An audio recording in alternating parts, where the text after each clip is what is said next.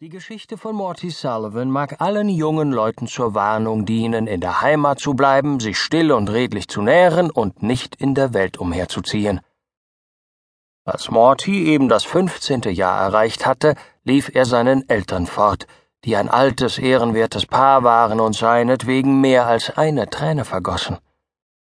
Alles, was sie von ihm in Erfahrung bringen konnten, war, dass er an Bord eines nach Amerika bestimmten Schiffes gegangen wäre.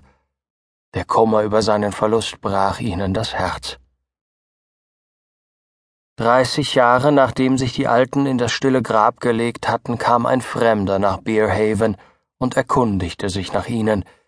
Es war ihr Sohn Morty, und, um die Wahrheit zu sagen, sein Herz schien kummervoll, als er hörte, dass Vater und Mutter längst gestorben wären. Doch welche Antwort konnte er sonst erwarten?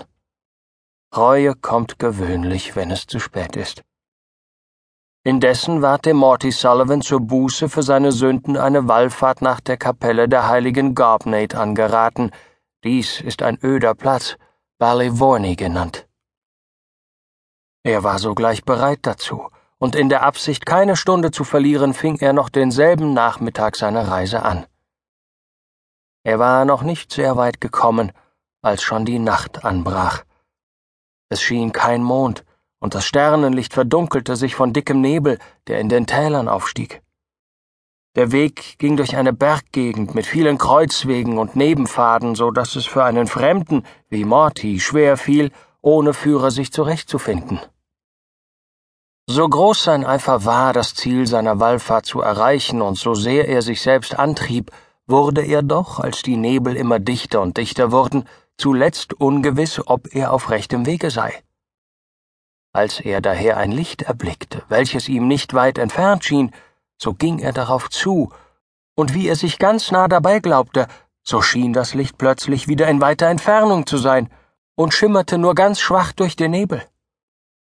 So sehr auch Morty darüber erstaunte, ward er doch dadurch keineswegs entmutigt, denn er dachte, das sei ein Licht, welches die heilige Garbnate gesendet habe, um seine Füße sicher durch das Gebirg zu ihrer Kapelle zu leiten.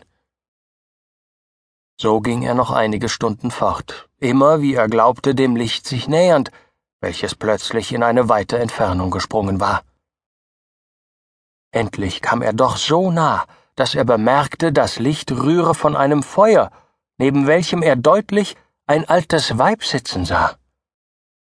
Jetzt, in der Tat, wurde sein Glaube ein wenig erschüttert, und es nahm ihn doch sehr Wunder, dass beides, das Feuer und das alte Weib, vor ihm hergezogen waren, so manche saure Stunde und über so holperichten Weg. Im Namen der heiligen Garbnate, rief Marty, und ihres Lehrers, des heiligen Erben.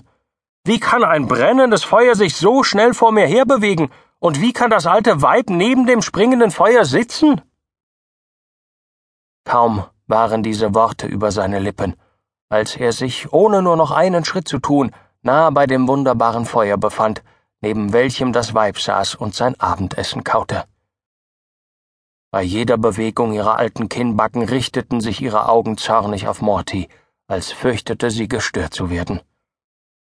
Er sah mit dem höchsten Erstaunen, dass ihre Augen weder schwarz, noch blau, noch grau, noch nussbraun waren wie menschliche Augen, sondern von einer seltsam roten Farbe, gleich den Augen eines Wiesels. Wenn er sich zuvor über das Feuer wunderte, so war seine Verwunderung über das Wesen des alten Weibes noch viel größer, und bei aller natürlichen Unerschrockenheit konnte er sie doch nicht ohne Furcht ansehen, denn er urteilte, und zwar mit Recht, dass sie eines guten Vorhabens wegen nicht an so einem einsamen Ort ihr Abendessen verzehre, zumal so spät, denn es war nah an Mitternacht. Sie sprach kein Wort, sondern kaute und kaute, während Morty sie schweigend betrachtete. Wie heißt ihr? rief zuletzt die Hexe, und ein Schwefelhauch kam aus ihrem Mund, wobei sie die Nüstern aufblies und ihre Augen noch mehr funkelten, nachdem sie die Frage getan hatte. Seine ganze Herzhaftigkeit aufbietend antwortete er Morty Sullivan, euch zu dienen. Doch waren die letzten Worte bloß als eine Höflichkeit gemeint. Hoho, rief die Alte, das wird sich bald zeigen.